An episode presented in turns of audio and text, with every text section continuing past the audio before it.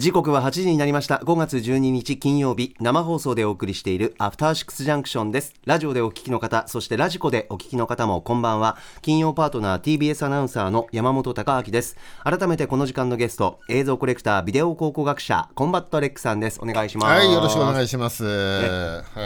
えーあのちょっと皆さんにお知らせしたいことがあるんですけどぜひぜひ。別に私のイベントとかじゃなくてですねほぜひ皆さんにお勧めしたいことがありましてえ何ですか？あの壊し屋ゲンという漫画があるんですけど壊し上げ解体屋と書いて壊し屋ゲン壊し上げはい、はい、あの週刊漫画タイムスという雑誌でやっている、まあ、長期連載していまして、もう20年ぐらいやってるんですけど、まあ、漫画娯楽で言えば南の帝王あそういうポジシジョンの。ャンプで言えばこち亀みたいなポジションの,、えー。あの長期連載漫画なんですけどこれか。あのもうすぐ壊し屋弦があの1000話を迎えるんですけど線ははい。でそれを記念してなんですかね、えー5月いっぱいですね、ほえー1巻から100巻まで。うはい1冊11円のフェアをやってまして。11 11円。で1巻から10巻までは無料。を11巻から100巻までが1冊11円でえ。ー、1巻から100巻までがなんと990円で買えるんですよ今。すごっ。あのこれぜひ皆さんにねこのタイミングで壊し屋弦デビューしてもらいたいなと思うんですよね。はあ。昼飯より安いんですよだって。下手したら。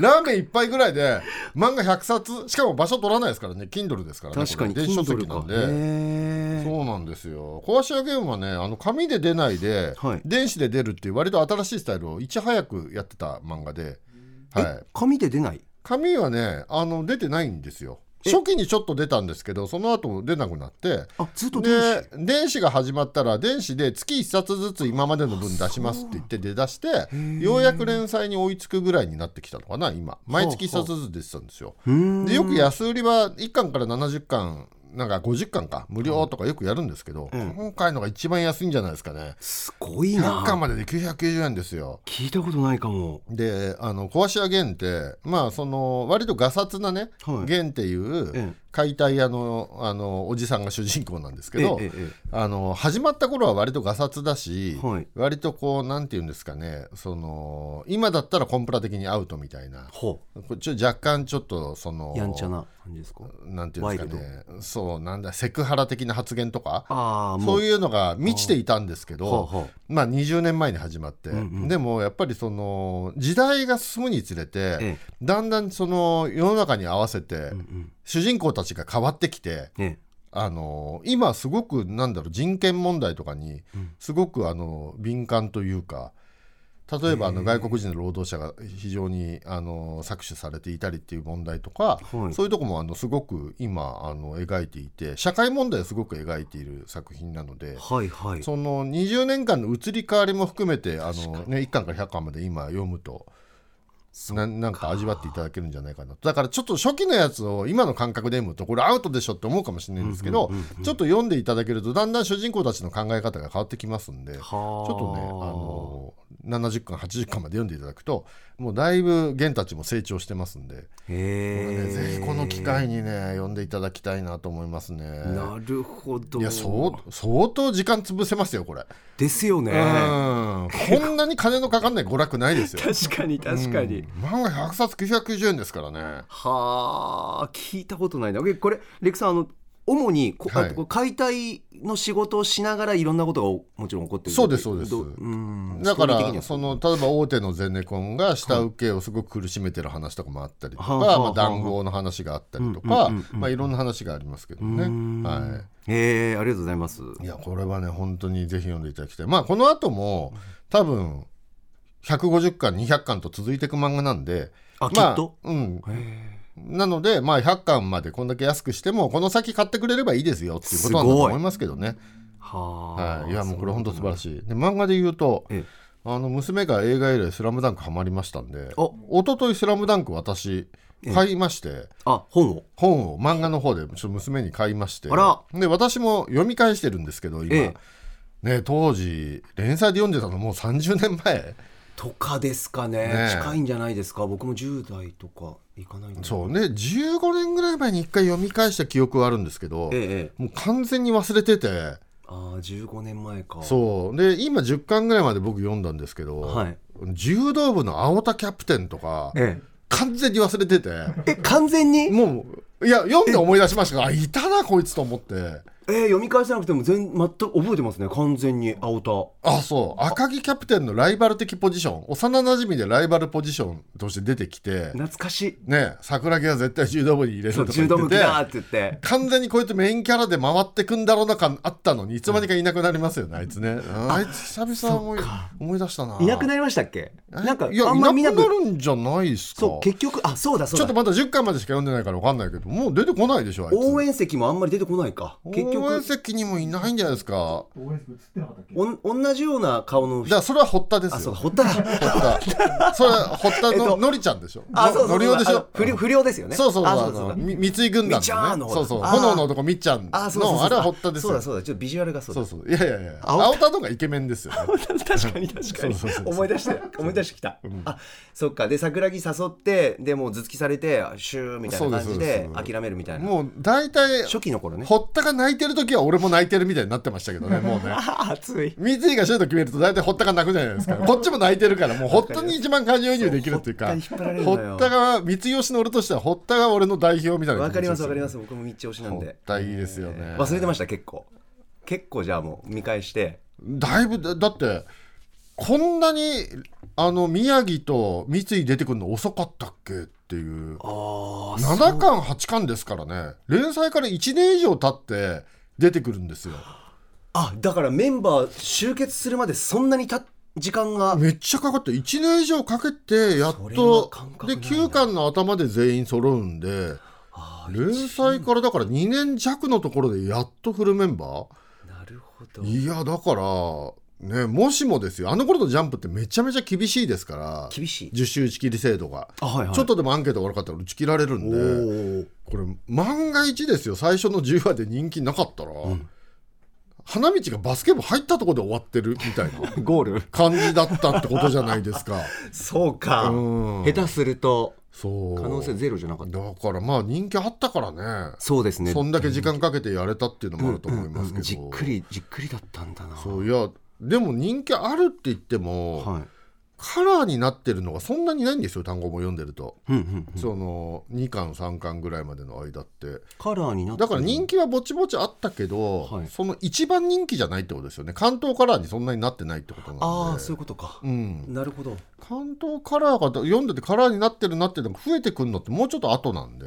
なるほどなるほど。そうだから、うん、まあ真ん中よりは人気あったんでしょうけど、ええ。トップそんなに取れるほどじゃなかったのかもしれないですね。やっぱ助走結構かかったってことですかかかったんじゃないですあかねやっぱりねやっぱり三井が入ってからが熱いじゃないですか、うんうんうんうんまああの最初に三井と宮城が入る前に両南戦があって両南戦でやっぱ試合面白いってなるけど、このまま試合路線で行くのかと思ったらそこで宮城と三井で一回試合やめておくじゃないですか。あさ確かに。そうそうそうそうぐちゃぐちゃあるからあるからそこでバスケット。うん。ああれはだから最初からねあんなに両南でやった後には入る予定だったんですかね宮城と三井がーうね。わーなんか知りたい。どうなんですかね。う知ってる人もいるのかな。いや多分知ってる方もいるんじゃないかと両南思い戦はえっますけどとえっとえっとルカワとさ赤木と小暮と小暮と安？あ安だ。うん。安。あ安いってああとあともう一人は？あともう一人。もう一人安の同学年のやついましたよね。そういうのはちょっとすぐ出てこない。もう一人。安はすっごい覚えてもう一人。安は結構ね。安すごい描きやすい顔ですよね。そうそうそう。目が細いそうですよね。安は結構だって三井の時も頑張ってたし。頑張ってる。そうそうそうすごく根性もちょっとあったりとかして。であのあれ？りょ亮太のことし結構心配そうそうそうそう。仲いいんですよね。確かに宮城とねみたいな感じで常に。あそうで花道はだから両南戦はあれですよ。体育館履きでやってるんですよねまだね。あそうだ。そうそうそうそうあーバッシュバスケシューズ買ってないんだ。買ってないんで。で試合後に体育館巻きが破れてバッシュを買いに行って。それは春子とですよね。そうそうそう春子さんと買いに行ってでで30円で買うっていう。そうそうあったなと思ってねえいやー本当に全然覚えてなかったなと思って。あのなんかバッシュ買った先のそのお店の店長さんのなんかお顔のタッチとかもう井上武彦さんすっごい上手ですよね。いやまあ鉄夫はさすがに覚えてましたけど。握られて。鉄夫あ鉄三夫井三井軍団で一番強いはい覚えてました。そうそう。鉄は覚えてたけどもう一人あの竜ってやつは忘れてましたね名前。あごめんなさい竜って誰だっけ？竜ってルカバの頭かち割るやあークールな感じシャープな顔かな。冷たいような。なんかボーダーのシャツかなんか着てるやつ。ああそうだ。あこいつ竜って名前だったのか。じゃあこいつがナンバー2なんだなっていうね、ちょっと無表情系でしたっけ？そうです、ね、あそうだ。はいはいはいはいそうルカワと当たってくれると思ったらまんまとルカワと喧嘩したんだ。とかも名前忘れてましたね。竜は覚えてない。で今だから、えー、と9巻でメンバー9巻まで読んだのか、はい。えー、とインインハイ予選が始まって、インターハイはい。えーまあ湘北が勝ち進んで、四3回戦4回戦ぐらいまでっていうとこですかね、はあ、はあは割とダイジェストっていうか、うんうんまあもうメンバー揃ってるんで結構強くて、はいはい。みたいな。うーん。で次あそことやんじゃないですかえっ、となんだっけ？2番目に強いとこなんでしたっけ？二番目え商用？商用か。次商用？海南商用とかありますか？そうそう商用とやるのかな？商用。はいはいはいあはあそっか商用か。でで客席にあいつが来たんですよ。あのでかいやつ。花形？おあいつが見に来て。事前に証拠見に来た湘北なのかな？何か。どっちか見に来たんじゃないですか、ね、何かの魚住の横にいて花形ってあじゃあ商花形用で。あれ？商用じゃないのかじゃあ次。次どこだ？2番目に強い。一応インター？予選だったらあ今。海南？か海南って2番目？海南じゃないですよ。海南が一番強いんですよ。ちょっと今スタッフの間でも二番目工作してますよ商用ですよ情報が2番目あ商用じゃいないっけ？2番目は商用じゃない。予選だったあれ？違った？ねそうだよね。今ちょっとスタッフさなん予選のごめんなさい。予選のすいませんね。俺も夕べ読んだんだけど最後寝落ちしたんですいません。ちょっとうろ覚えです。っすっごい聞いてらっしゃるまあっていうとこで歯がゆいかもしれない。ていうとこで、えー。えいやだからもう本当娘は大事に読んでてまだ一冊しか読んでないですけど。じっくりですね結構。結構じっくり読んでますね、はいうわ楽しみ今一だろういやー感想聞いてみたい。だって娘は映画しか見てないから、ですよね映画きっかけから。最後しか知らないから、うんうんうんうんですよね。うわいいなまた味わいたいそうななんですよ。ファーストコンタクね、トでだからなんつうの？今初めて「スラムダンクを読んでるって羨ましいなと思って。羨ましい。俺はなんだかんだでまあ昔読んでるから、はいあったなって思い出しちゃうけど、うん。まあ初めてだったらびっくりするぐらい面白いでしょうねきめきはねびっくりするぐらいだと思うまた思いますよ漫画っていいからな自分のペースで。いやーもう最高っすねっていう話とあともうちょっと時間いいですか、はい、まだ音楽あります。ね最近えあのこれ全然この番組で取り上げてもらえるようなアニメじゃないんですけど、うんあのバーディーウィングっていう美少女ゴルフ漫画を、まあ、アニメだ。アニメを見出してゴルフアニメ。アマゾンがおすすめしたから見出したんですけど、はい。ですげえ変なアニメではい。最初完全にプロゴルファー猿で、はい。えーっと スラム街のはい。女の子がは賭けゴルフをやって、あはい。えー家族を食わせてるみたいな話なんですよ。はそうなんですけどそっから危険な闇ゴルフマフィアの闇ゴルフに引きずり込まれあはあ命を懸けた闇ゴルフの世界に入っていきそれもプロゴルファー猿っぽいんですけどところがそこ、その辺で日本から来たお嬢様の天才ゴルファーと出会ってあはい。ライバルになってえその闇ゴルフを抜けて、は えっと、日本に行って急に学園青春ドラマになるんですよ。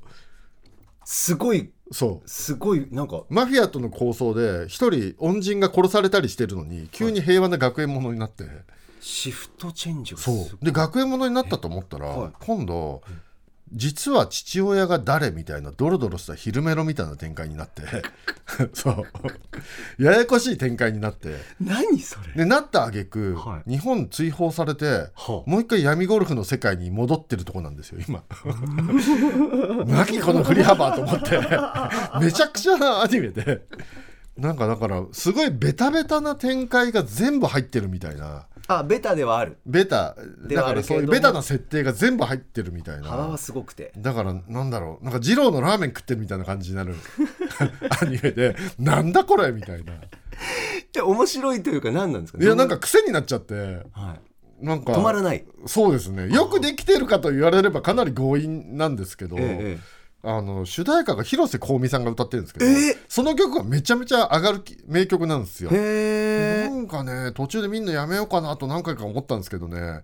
やっぱ広瀬香美のあの曲聴きてえなと思ってね毎週見ちゃってんですよねあね。そうです。ハマってる。すげえ変なアニメですよ。バーディーウィング。バーディーウィング。バンダイナムコが作っててゲームが来月ぐらい来月か再来月発売されるのかな？だからだからメディアミックスもの？はい。ゲームの発売の前にプロモーションでアニメ作ったみたいなことだと思うんですけど、うーん。そうなんですよ。アマゾンプライムビデオビデオですねこれねまあなんかちょっと変な変わったもの見たい人にはちょっとお勧めしたい感じですかね。そうですか、はい。ええ一貫一貫性はあるんですか？そのなんかこう。いやだからこれこんなにジャンルが何回も変わってて最後どこに着地するのかなと思って。て逆に。しかもややこしいのがバンダイナムコが作ってるから、はい。声優にシャアとアムロの声優がいて、それがなんか微妙にライライバルっていうかなんか変な関係で。でえーっとアムロと恋仲の女性の名前がセーラって名前だったりとかあガンダムネタがやたら入ってる何なのこれみたいな。もうとにかくなんか全部入ってるんですよ。すごい。どうしたいのこれみたいな。クみたいな。そうですね。具が多すぎるラーメンみたいななんか何なんだこのゴルフアニメそういうことで二郎なんだラーメンいやなんかねへー。なんか変なアニメなんだけど癖になっちゃって最近見てんですよね、えー、アマゾンプライムビデオバーディーウィング、バーディーウィング。変なアニメですよはい。まあちょっと音楽も止まったんでこの辺にしときますかね。はい。最近最近のレックさんでした。ではこの後1週間のアトロクプレイバックします。After Six Junction. 1週間でお送りしてきた情報や聞きどころをまとめて紹介していきます。アトロクフューチャーパスト本日のお相手改めて映像コレクタービデオ考古学者コンバット REC さんです、はい、よろしくおい願いします。では早速今週の After Six Junction を振り返ります。各パートナーが選んだ BGM をバックに振り返っています。ではまず5月8日月曜日。月曜パートナーの熊崎和人です。5月8日月曜日振り返っていきましょう。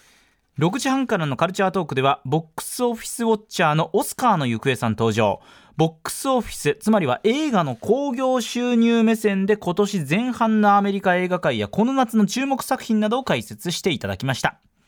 7時からのミュージックゾーン Live Direct はヒップホップ DJ の DJ はじめさんに J ヒップホップクラシックミックス身内編を披露していただきました。そして8時台の特集コーナー「ビヨンドザカルチャーは全てのビジネスパーソンに捧ぐプロ野球の一流選手や名監督に学ぶ社会人サバイブ術特集。ということで現在の日本ハムの監督新庄剛志さんですとか古田敦也さんのサバイブ術などを通して社会で生き抜く術というのを学んでいきました。解説は単行本プロ野球から学ぶリーダーの生存戦略を出版されました。プロ野球死亡遊戯ことライターの中溝康隆さんでした。この本の中にですねおそらく皆さんさんこの人の生き方素敵だなというその人物が見つかるはずです。そして今週のグラビアは NMB48 イ・シオンさんです。韓国出身の方なんですけれどもプレイボーイで初グラビアが掲載されています。あの私48グループ歌唱力ナンバーワン決定戦という番組の司会を担当しているんですね。ちなみに審査員がゴスペラーズの黒沢薫さんです。そこでですね素晴らしい歌声を披露されているのがイ・シオンさんなんですがこのイ・シオンさんがですねグラビア披露ということでおすすめしないわけがありません。今週おすすめはイ・シオンさんでした。はい。レックさん月曜いかがでしたか？はい、えー、とまず18時台オープニングでちょっと7時台でも言いました、えーバルトナインはい。に歌間さんが挑戦した話とですね、ええ。あとそのバルトナインで行われる、えーイベント。番組から大事なお知らせというのがありました。はい、アトロク映画祭2023 in 新宿バルト9ということで、えー上映2本立てドルビーシネマでスパイダーマンスパイダーバース 3D、えーそれからガメラ2レギオン襲来とこの2本ということで、はい、ということで。これチケットはいつ発売なんですか、えーっと発売は再来週うー5月23日火曜日の0時つまり5月23日になった瞬間から、えー新宿バルトナインオンライン予約システムキネゾーにて販売開始です。前回が7分で売り切れたとか言ってましたっけ、ねということですね。ということなんで今回もねなかなかね争奪戦になりそうな気はいたしますが。はい、はい。まあ、えーコンセプトなどは、えー18時から月曜18時を聞いていただくと分かると思います。ぜひぜひ。はいえーそしてこの日はですね、えー20時代、えープロ野球志望遊戯こと中溝康隆さんいらっしゃいまして、はい。えーなんと中溝さんがね、プロ野球の一流選手名監督から学ぶ社会人サバイバル術ということでね、ビジネス本を出されたということでね、えはい。まあその割にお話の内容はいつもと 同じだったような気がしなくもありませんでしたがね、ええ。ーすごい面白かったですね。なんかそのいつもねこの特殊の資料とかいただくんですけど、振り返りメモっていうのがあるんですけど、え中溝さんの時ものすごい分厚い資料が用意されているっていうねこれ。これすごいですね。何枚これ。はい。すごい。でいろんなね、えーしかも僕ちょっとねこれ事前に先週よ予告聞いた段階では内容よく知らなくて、大丈夫かなと思ってたんですよ。これなんか金やんから学ぶとかね。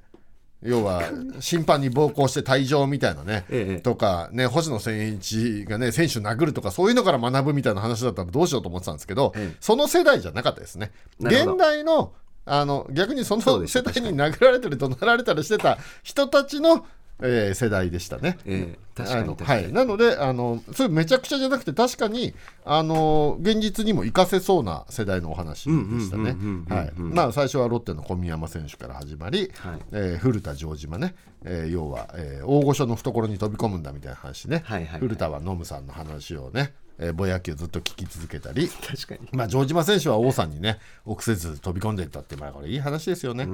王さんはやっぱりその大英の監督になった時に、選手がみんな世界の王なんですごい距離があったんですよね。はいはい。で王さんがあのある時選手1年終わったところかな呼び出して、えあの決起集会みたいになって、お前ら何緊張してんだと、俺あの下町のラーメン屋の息子だぞっつってうわー素敵だな。言ったって話ありますけどね、まあ、そういうのもあって。せ王さんも選手と距離を縮めたかったところに、まあ、城島選手が飛び込んでくれたってことですよね。そうですね。これきっとね。憧れてましたしね、はい。まあ、あと新庄選手、山本昌選手ね、山本昌選手はクワガタのブリーダーとかね、競馬とかね、いろんな話あって面白いですよね。本当に。ラジコンがね、全日本レベルとかね。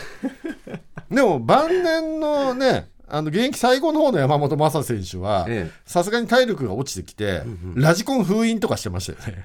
封印をあそうですか。何年かラジコン我慢して、えあの野球に集中とかやってましたよね。まあ、それでなるほど。50歳まで投げたんだからすごいですよね。ああすごいな。んとかねそういう話もあって、はい。まあ、非常に面白かったんですけど、で割と学びもあるけれども、はい。僕感じたのは、ええ。まあ、ビジネス本ですから、えどれもまんま真似すると危険っていうね。自分に合ったものを選んだ方がいいですよね。え。そうですね、ええいいろんなねいろんな選手から学べるとこありましたけど、ええ。でねあのだから小宮山選手自己主張古田城島懐に飛び込むとかねいろいろあって、えーランディメッセンジャー5に入りでは5に従えとかね、はい。新井選手程よく若手に舐められるとかある中で、え熊崎アナウンサーのはねごまをするっていうね。ごまをする。ずっと言ってましたよね。言ってましたね。そういう処世術なんですね熊崎アナはね。ごまをする方法が知りたいっていうことですか、ねごまをまあまあごま本まあ人がね、そうやってごまを私はや やっていますっていう話ですね。そんな感じなんだな、はいまあでも非常にねいつも通り楽しいお話いっぱいありましたので、はい。皆さん聞いてください。さあ続きましてはあ今情報入りましたけども。えーっと先ほどはい。レクさんがええええ。アマゾンプライムビデオで見てるって言ってたアニメ、はいババーディーウィング。グ、ゴルフガールズストーリーという名前。名前。はいはい。あシーズン12022年4月、はい。藤津亮太さんが紹介してえる藤井さん両方の番組で。紹介してんの？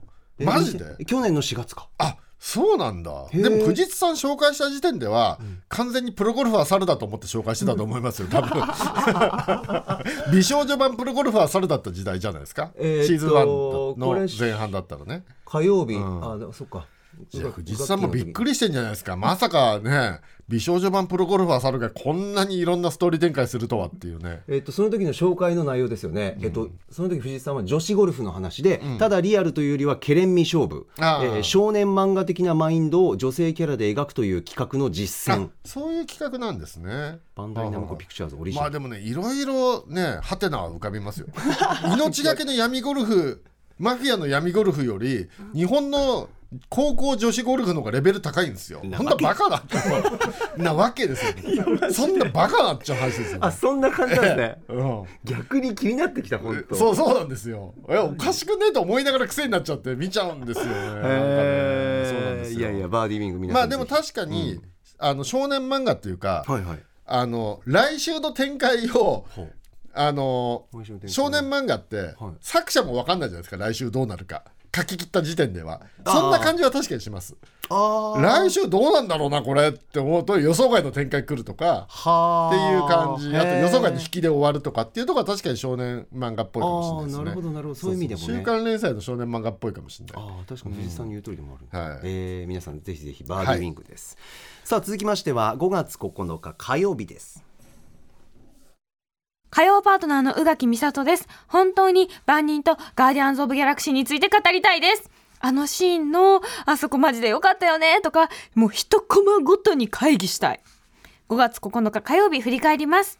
6時半からのカルチャートークは漫画研究者伊藤優さんに現在開催中、そしてこれから開催予定の注目の漫画展についてご紹介いただきました。7時からのミュージックゾーンライブダイレクトは音楽家 DJ の小西康晴さんが DJ の天才と称賛する DJ 加納美也子さんによるスペシャルミックス音源を披露していただきました。そして8時台の特集コーナービヨンドザカルチャーは第9回日本翻訳大賞特集。ゲストは日本翻訳大賞選考委員の翻訳家柴田元幸さん。そして大賞を受賞された翻訳者工藤直さんと石井祐樹さん。また船山睦美さんのコメントもご紹介しました。今年の2冊は本当に対照的で、だからこそ改めてこの賞の懐の広さを感じました。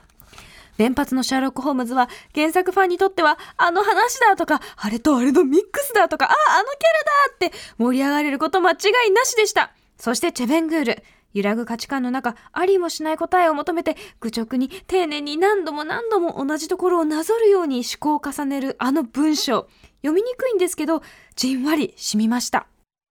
はいレイクさん火曜日いかがでした？はい、えー、とまず18時台、この日もオープニングでですね、はい。えー、とアトロクの6周年ロゴというのが完成いたしまして、はい。まあ、大島イデアさんにデザインしていただいたものが、ええ。え歌丸さんが、えーいくつか候補の中から選んで決まったという話ですね。そうですね。先週、ね、放送終わった後に、はい。あの最新のデザインが上がってきて歌丸さんがすごい悩んでたりしてましたけど。ね。ああなるほどうわ全部いいどれにしようってずっと悩んでましたけどそれがやっと決まったということでこちらロゴは番組ツイッターなどを見れば、えー公式ツイッターで、アップされてはい見られます、はい、えーそしてこの日18時半からですね、えー漫画研究者伊藤優さんいらっしゃいまして注目の漫画展ということで、はい。まあ、BL 漫画の展覧会とかねいろいろお話しされてたんですけど、あの後半でですね最近のあの漫画界の潮流としてビジあの教育漫画はいはい。のお話されてて、ね、僕知らなかったんですけど「ベンタメジャンプ」っていう少年ジャンプがついに教育の方向に踏み出して。ね。勉強のためのジャンプが出たっていうんで僕この放送を聞いて、ええ。すぐに本屋に走りましてお。あの勉強嫌いの娘もこれなら楽しく学べるかもしれないと思ってジャンプ好きだしと思って、買い与えたらもうまんまとあら。まんまと読んでましたね。いいですか？あレックさんはそれ一回チェックしてあ僕全部読みました。あはい。あのまあ全部が全部すごくうまくいってるかどうかわかんないんですけど、まあ恐竜の漫画とかピラミッドのやつとか面白かったですね、へえ、そうなんだ。とかあとなんか YouTuber になる漫画とかね。はいはいあはい。の面白かったですよ、うん。これは期間なんですかねスプリングって書いてあったんで次は多分夏に出るんですかね。はい、でも全部新連載って書いてあったんではいはいはい。多分続け単行本1冊分ぐらいで2年とかは続けるんじゃないですかね。きっとねへー3年とかねどの連載もね。なるほど、うんこれはちょっとねいやびっくりしましたね。ちょっとおすすめですね。はい、いやでも本当にありがたいですよ、勉強の本だったら読めないけどジャンプって書いてあれば子供やっぱり読みますからね。ああ、違いますよね。そうそう。やっぱりあと表表紙がねうちの子ドクターストーン好きなんで坊一先生のね、はいはい。絵なんで、うん。それも響いてましたね。いやありがたやって感じですよ。なるほど。はい。そして19時から、えー、加納美和子さんいらっしゃいまして、DJ ミックスすごかったですね。ねえよかったですね。ね前半ロカビリーからピチカートにつなぎそその感じにっからマジンガーですよね、はいびっくりしましたねこれね。あ確かにツイキツイキとマジンガーのイントロ似てるわっていう。つなげられて初めて気づくっていうね歌丸さんもおっしゃってましたけどびっくり。そしてマジンガーの後渋垣隊ですからね。ねえ。ぞっこんラブですよね。すごい流れだったな、うん。いやーこれ面白いんでぜひ皆さんね、えーラジコタイムフリーですかね、はい。聞いていただければと思います。ぜひ。はい。そして20時代ですね、はい。えー第9回日本翻訳大賞の総括でございました。はい、えーラジオネームふんどしゆで太郎さんからメールいただいてます。この特集良かったです、えーロシア文学のチェベングールを共同翻訳された工藤直さんと石井由紀さんの話が興味深くチェベングールは分かりやすい読みやすい作品ではないが分かりづらさにも理由があるという話や苦しんで読むことに意味があるという話鬼塚千尋の音楽を聴いて感情のモードを調整してから読むと良いという話などを聞いてチェベングールを読むことに挑んでみたくなりましたということはいはいです。はいまあいつものようにね柴田元幸さんのねいつもだったら、あのーこれがもし大賞取ったら俺は椅子を蹴っ飛ばして帰るみたいなねバイオレンスな発言も交えつつね。そうですあの香港版シャーロック・ホームズとかね、えー非常に面白い話もいっぱいあったんですが私気になりましたのは、はこの特集の中で何回か、ええ。ー日本翻訳大賞授賞式、司会古川光っていうワードが何回か出てるんですけど、そんなこと誰も古川光にパスを出さないので。作家のね。そう。司会をやったっていう事実は分かるんですけどなぜやることになったのかそして何をやって帰ってきたのかが 全然わからないので今日ここにいらっしゃる、えー構成作家古川光さんに、はい。その辺をお伺いしたいと思います。お願い番組構成作家の古はい、川です。まずどういう経緯なんですか？あの翻訳大賞の僕はもともとファンで、ええ。あの2回第2回目からずっと授賞式を普通にお客さんとして見てたんですね。あ客席で。客席でずっと見てたんです、普通に楽しく。で、その時は司会の方があの米光和成さんって、あ今週のはい。はい木曜日でも、実はあのボードゲームの話をするときに、ボードゲーム作家として米光さんの名前も出てるんですけど、米光さんって実は翻訳大賞の立ち上げの人でもあって、はい米光さんがずっと司会されてたんですよ。えでそれ普通に楽しく見てたんですけど、前回の第8回の授賞式の時に米光さんがちょっと司会を降りられてて、はいはい司会がない状態だったんですよ。あ司会なしっていうのがあったんだ一は回、い、であの選考委員であり発起人のその西崎健さんという方が出演者兼司会っていうのをやったんですけど、まあこれがなかなか大変そうだったんです見てて。忙しくてね。そう。で見終わった後にこれ司会を誰か立てた方がいいんじゃないかっていうのを僕見ながらちょっと先月にも思ってたんですね。っていうことを1年間ずっとこうもやもやもやもやと思いながら見てて、で今年のまず4月にまた柴田元幸さんにこのカルチャートークでこの日本翻訳大賞最選考会のこの5作品残ったよって出てもらった時に、はい。ちょっとあのそういえばあの授賞式の件なんですけど、ええ。今年受司司会者の方っているんですかって言ったらやっぱまだいらっしゃらなさそうだったので、でだとしたらこれはちょっと僭越ながはい。ら司会をやらせて私いただいた方がいいかもしれませんけどどうでしょうかってはいはいはい。立候補させて立もらって、ですね。はいで結果私が本当に司会することになったっていうのが経緯なるほどね。そうなんだ。なるほどそういう経緯なんですね。はい。え、まあ。司会の仕事っていうのはどういう感じなんですか、まあ、本当にスライドあのパワーポイントで作ったものを、はい。なんか今日はこんなことやりますよとか、はいはい。まあ、去年前回はこんなのが賞を取りましたよとかって台本もあったりして？簡単な進行台本みたいなのを僕が作ってえそれはなんかあれなんですか？スーツ着て蝶ネクタイみたいな。でも普通にただジャケット羽織る程度の感じでいつもカジュアルな感じでもいいんですか？そうそうもともとカジュアルな回でそれがすごい楽しい回なんですけど、はいはい翻訳大賞の授賞式って。演奏も後ろであったりとかもするような。え？生バンド？オーケストラ？えっとね、3人ぐらいのアコースティック編成のその西崎健さんっていうその翻訳家の方が楽器もやられる方で、はい。なんでこうアコースティックギターバイオリンとパーカッションみたいな感じ弦でバイオリンがあるそう。で朗読にこう生で演奏つけたりする。本当に素敵でカジュアルな回なんですけど、はいはい。で僕だから好きなんですけどそう。で司会がやっぱいた方が進行が滞りなくなるよなって司会しました。えそれでその司会ぶりは柴田さんとかに旧大点はいただけたんですか、そうですね。もう来年からはいいですとは言われなかったあので。じゃあもうこれは来年からも ね司会の方が別にいらっしゃらなければやることか可能性はあります。なるほどね、ああでもすっきりしました。なんで誰急も誰も司会って言いながらその顛末を振らないんだろうと思ったけどまあでもなんか少し分かったのは意外と聞くと長い。説明が意外と長くなだからるんですねこれを放送の中でやっても関係ない確かに確かに。多くの人にまあだから金曜日あってよかったですねこれ。振り返りがありましたね。いやでも絶対リスナーの方も、えどういうこいやとって思いながら僕も思ってましたよ。ただまあ時間の関係とかもあると思うんでっていうののでスーッと多分たと思うんです失礼いたしました。逆にレクさんありがとうございます。いやいやいや。そうそうそう、はい、これも気になってた。しました。ははい、ということで、解水曜日謎だった人、解決しましたでしょうか？ははい。い、あ、火曜日か。はい。あそうですね。はい、解決という感じでございます。さあ続きましては5月10日水曜日です水曜パートナーの日々真央子です。5月10日水曜日振り返ります。6時台のカルチャートークは作家の柚木麻子さんが登場でした。新刊の小説オールノットについてお話を伺いました。読み終えた後いろいろな角度から誰かと語りたくなるそんな一冊でした。4月19日に発売されたばかりです。ぜひ手に取ってみてください。そして7時からのミュージックゾーンライブダイレクトは放送当日5月の10日に4枚目のアルバムファインラインをリリースした DTM ユニットパソコン音楽クラブ登場。パッション赤坂楽しそうでした。そして8時からの特集コーナービヨンドザカルチャーは、ほろ酔いでもシラフでものんべえでもそうじゃなくても酒で味わう日本文学特集。文筆家の木村優子さんに珠玉の酒文学をご紹介いただきました。文学における酒を見てみることで飲酒シーンの歴史がわかる大きな発見でした。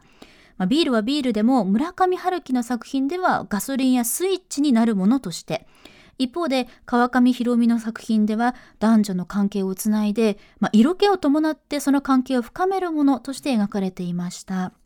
今のお酒を飲むというシーンに至るまでの奇跡を文学を通して見られたような気もしましたし、まあ、改めて飲酒っていうのはカルチャーだと実感できた時間でした。以上、水曜日でした。さあ続いては水曜日レクさんいかがでしたか？はい、えー、とまずは18時半からですね、えー新作小説「オールノット」を発売したばかり作家の柚木麻子先生が登場いたしました、ははい。いでちょっとこれ面白かったのが冒頭で僕全然知らなかったんですけど、はい。あの竹中夏実先生と、えーゆっきゅんさんと3人でポッドキャストを始められたっていうねはいはいはいおってました。Y2K 新書。ね。新書。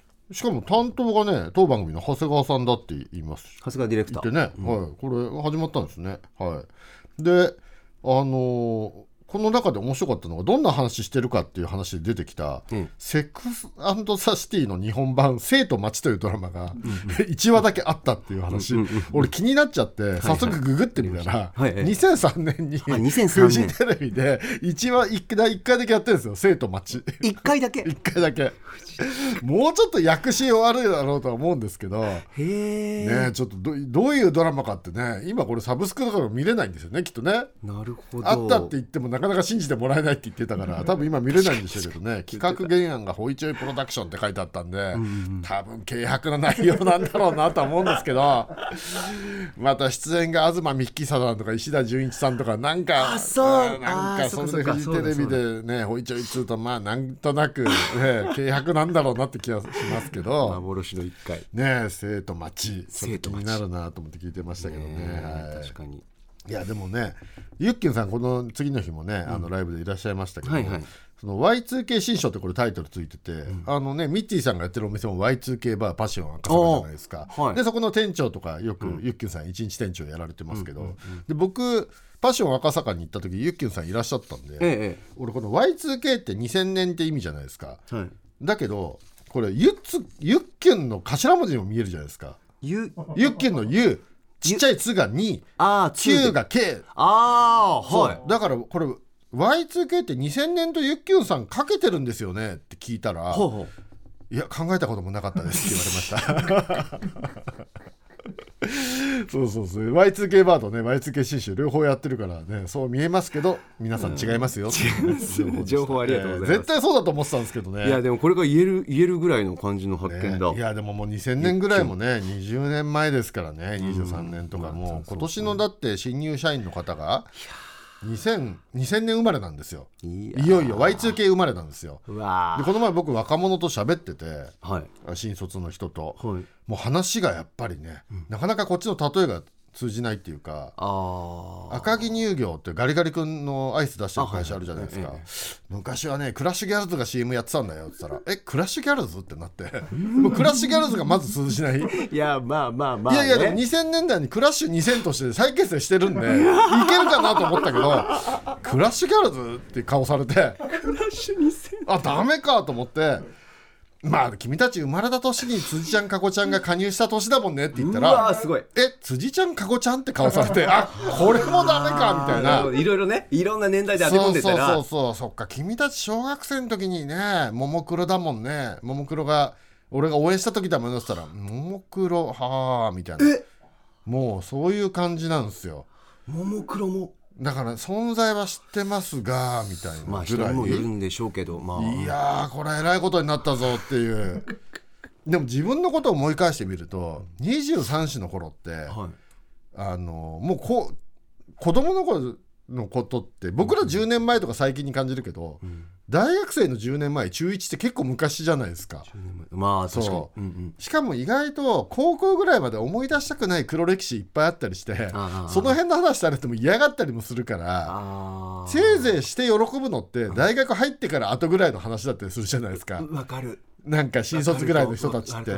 だから若者と喋る時って34年前の話にした方がいいなってこの前思いましたね喋ってて。まあ年代もね。そうそうそう。あんまり10年前とか15年前の話覚えててもあんまり喜ばないですよねまあそういう人多いかもしれないですね。まあ、特にまあ15年前はいいけど10年から5年前の話は黒歴史だったりするからしない方がいいのかもしれないですね嫌なこともねセットで思い出しますからね 傾向と対策レクさんの若者に対する。喋って思いました、はい、そして、えーこの日は19時台、ね、ライブダイレクトパソコン音楽クラブがいらっしゃいまして、まあ歌丸さんも言ってましたけどまあ売れっ子で、最初にこの番組来た時いや覚えてる。ね金曜日でしたよね。だと思いますよ。そう。あの豆腐ビーツさんの引率で来たああ。素朴な若者2人組がもう今や超売れっ子でね、いやもうでもね今人柄はね相変わらず変わってないとはいえ、ですね。うん。でもハキハキと随分喋れるように自信満々に喋れるようになってうんああ成長したっていうねいやもう偉そうに言ってすいませんですけど、うちの子供もパソ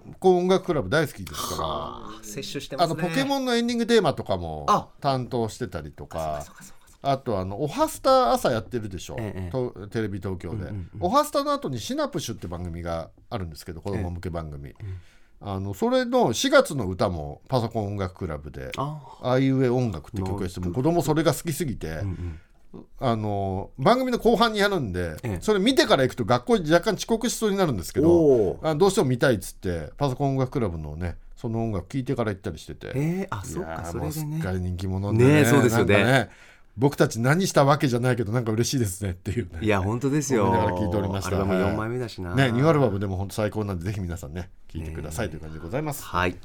さあ続きましては5月4日木曜日。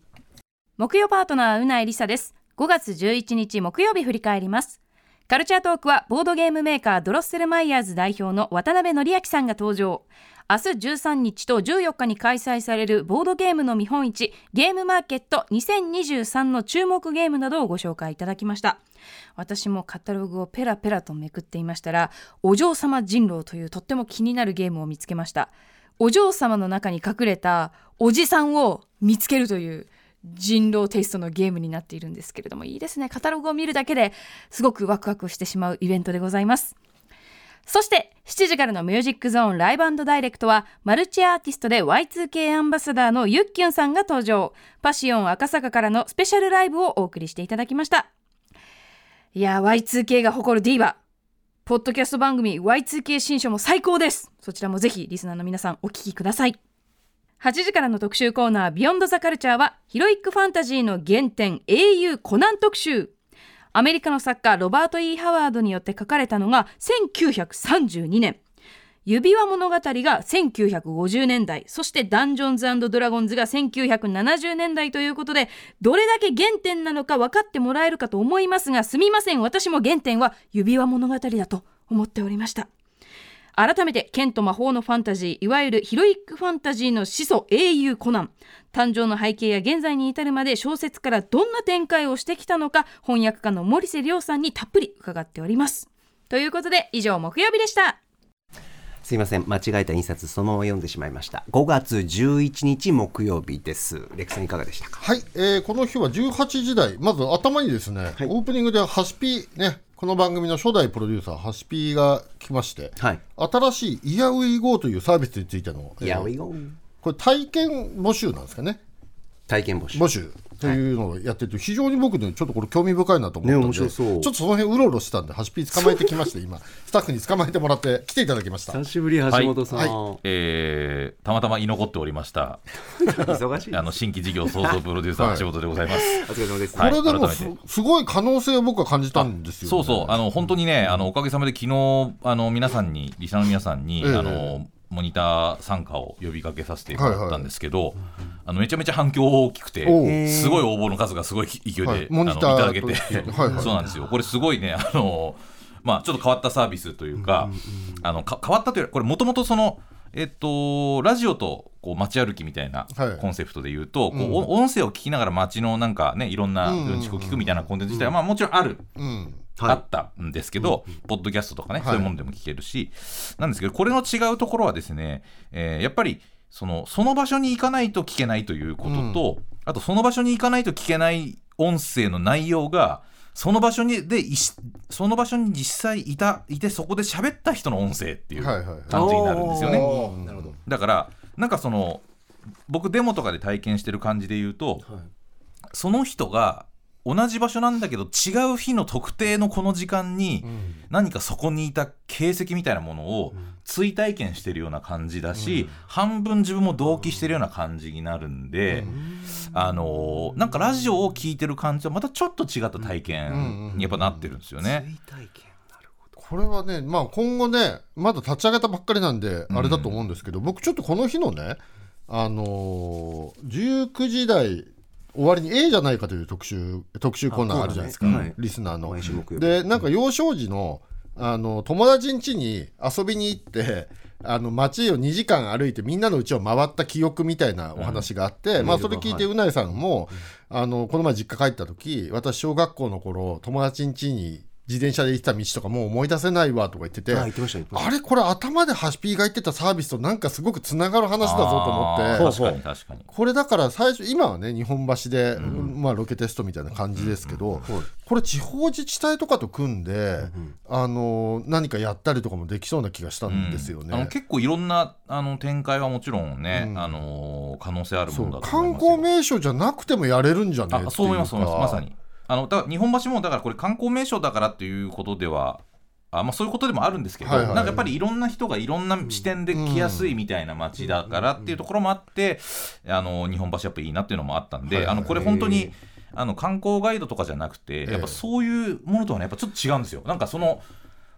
あのその喋り手が見てたはいもの。だから僕と笹団子さんが喋ってるんですけど、僕らもなんかそこの場所の記憶を話してるというよりは、うん、今その場で見えてるものの話をしてるあ起きてる出来事。そうそうそう。だからそなんなんていうかねそのそそれを追体験して聞く人は、うん。同じものを見て喋ってる人の話をよその場所で聞いてるから、うなんていうかねなんていうかこいうやだからそこは新しいんでしょうねそうそうそうちょっとねラジオ違う。これは何か何か何か。だから僕らもこれまだジャンルになってない何かかなと思うので 皆さんにモニターになってもらってフィードバックをもらいたいっていう。だからそういう体験なの。これでも音声じゃないとできないもんね。よく街歩く番組あるじゃないですかテレビのやっぱ視覚奪われちゃうとできないあとは見たままになっちゃうので、うん。なんかそのちょっと違うんですよ体験としてだからその同じなんていうかあえて映像化するならなんかそこにホログラム的なこうほらゲームとかでもあのほらあのエルデンリングとかだとって、うん。いや分かる人しかわかんないなあの、うん。あの他のプレイヤーが死んだホログラムの動きみたいなのはいはいはい。が同期してる場合があ過ああいう去にこういう動きなんかそうそうそうこういう動きしたみたいな。いな。なんかそういうのがこう見えてる感じみたいな。残留思念って言ったらだけど、はいはいはいなんかそういうものの楽しい感じのものが見えてるんで、うん。ちょっとねあの僕もラジオのこう仕事ずっとしてきたけどちょっとフレッシュな体う験ん。でした、これだから ねあの何か何か、まああとさっき一般の街でもできるじゃんと言いつつでも京都とかでやったら絶対に需要がねそうそうそれ4カ国語とかでやね、うん。用意したら多分外国の方。そうそう外国の方もすごく楽しいでしょうし。だからこれが例えばですよ、ん。まあ、これのこのサービスと全然また別のあの本当に雑談で言うと、これアーカイブとしてすごい残ってった場合、うん未来の人がこれを聞いたらそうね。もっいやとすごい体験になるうんそうそう。映像とかとまた違う花体験になる、10年後とかそう。20年後とか100年後とかの人が聞くっていうことになるわけですよ、ね、それこそレクさんさっき言ってた A じゃないかのコーナーの昔はこうだったみたいな風景今変わってるけどみたいなのを今の人が吹き込んででそのこの先何十年か先にそれを聞きながら同じ場所でっていう、はいそういうこともだったんだみたいなもしかしたらそのねおじいちゃんとかおばあちゃんが吹き込んでくれたやつを10年後とかにわあとかね。聞きながら散歩したりとかもできるかもしれないし。そうそうそう。なんかいろんななんか可能性を感じたんですよね、どうなっていくんだろそうなんですよ。そうなんです。まあこれはあ あくまで実証実験段階なんで、はい。あのまあまだ本当にこれからっていうサービスではあると思うんですけども、あのかなり頑張って作ったものなので、あのぜひ皆さん体験していただきたいなという感じで。そうですね。これ、うん。ギレルモ・デルトロの中野ブロードウェイ案内とかね。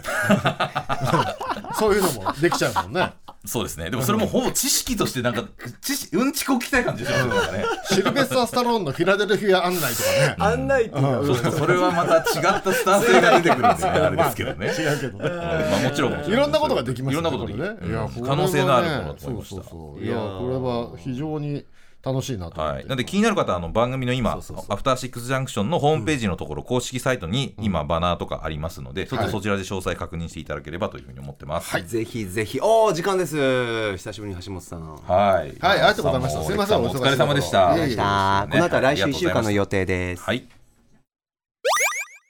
では来週1週間のアフターシックスジャンクションの予定一気にお知らせします。まず15日月曜日6時半はライターのカルロス矢吹さんと放送作家のチャッピー加藤さんによる北海道日本ハムファイターズの新しいスタジアムエスコンフィールド北海道のグルメレポート。7時は元 NNB48 キャプテンでシンガーソングライターの山本さやかさん初登場です。8時はシリーズ最新作「ワイルドスピードファイヤーブースト」公開直前。ワイルドスピード2人総選挙。ゲストはロケ地を訪ねるほどのワイスピファンで 映画ライターの村山明さんとそんな村山さんに勧められて激ハマりしたという映画監督の深田浩二さん。やばいねこれ。16日火曜日。6時半はあミュージアムグッズ愛好家大沢夏美さんがおすすめのミュージアムグッズを紹介してくれます、えー7時は K-POPDJ の DJDJ キキさんによるレッドベルベットミックス8時は古今東西。さまざまなリメイク映画を対象とした人気投票企画。第1回リメイク映画総選挙。結果発表です。あなたが一番好きなリメイク映画のタイトルとその理由を歌丸アットマーク tbs.co.jp まで送ってください。共に結果を見届けてくれるゲストは脚本家映画監督スクリプトドクター三宅龍太さんです。17日水曜日6時半は第3水曜日ということで SDGs ジャンクション地球を笑顔にするラジオをお送りします、えー7時は来日公演直前タイ・バンコク出身のシンガーソングライターナムチャさん初登場。8時は書店の音楽書コーナーを盛り上げるために今年スタートした第1回音楽本大賞特集。解説は選考委員で音楽ライターの小室孝之さんと実行委員でアルテスパブリッシング代表の鈴木茂さん。18日木曜日6時半は IGN ジャパン編集者の倉部エスラさんが大ヒットゲームシリーズ「ゼルダの伝説」初代から最新作までの魅力を語り尽くす新企画スタートです。7時はもうすぐニューアルバム「ソング・オブ・ライフ」をリリースするシンガーソングライターの麦かっこ猫登場です。8時はドラゴンクエストファイナルファンタジーといった国産ロールプレイングゲームの原点をたどる。国産 RPG クロニクルゼロコンピューター RPG の誕生編。解説はドロッセルマイヤーズ代表渡辺則明さんです。19日金曜日6時半の週刊映画辞表ムービーウォッチメン。来週はガーディアンズ・オブ・ギャラクシーボリューム3を評論。7時はシンガーソングライタークラゲ初登場。8時は1週間の番組を振り返るこのアトロックフューチャーパスト。次回は脚本家映画監督スクリプトドクター三宅龍太さん来てくださいます。はいレクさん。はいもう来週はまあ、まず月曜日ですねこれ。YSP2 人総選挙。ねえ村山明さんと深田浩二さんということで、面白そねえ、深田浩二さんの映画と YSP もう歌丸さんも言ってましたけど 何一つ共通点がないじゃないですそこかなんですよ。深田浩二さんが YSP と何にどうハマっているのか。まず聞かせてほしいいう。いやーこれ気になりますまず教えよねてっていうねそこの入り口から最高も。ストレートに我々が楽しんでる感じで楽しんでるんですかね。どうどういう視点なのかとねか、何か違う視点なんですかね。これでも深田浩二さんの映画がね作風が変わってね、とりあえず最後にみんなでコロナビールで乾杯して 俺たちはファミリーだみたいな映画になったりしないか心配ですけどね。大丈夫ですかそれもね見たい。いやこれはちょっとね月曜日やっぱもう来週これが一番ですかね。そして本来週のフューチャーパストでその深田浩二さんを三宅さんがどう語るのかっていうのもなるほど。気になるなっていう感じですね。レクさんありがとうございます。はいどうも。また来週。After Six Junction.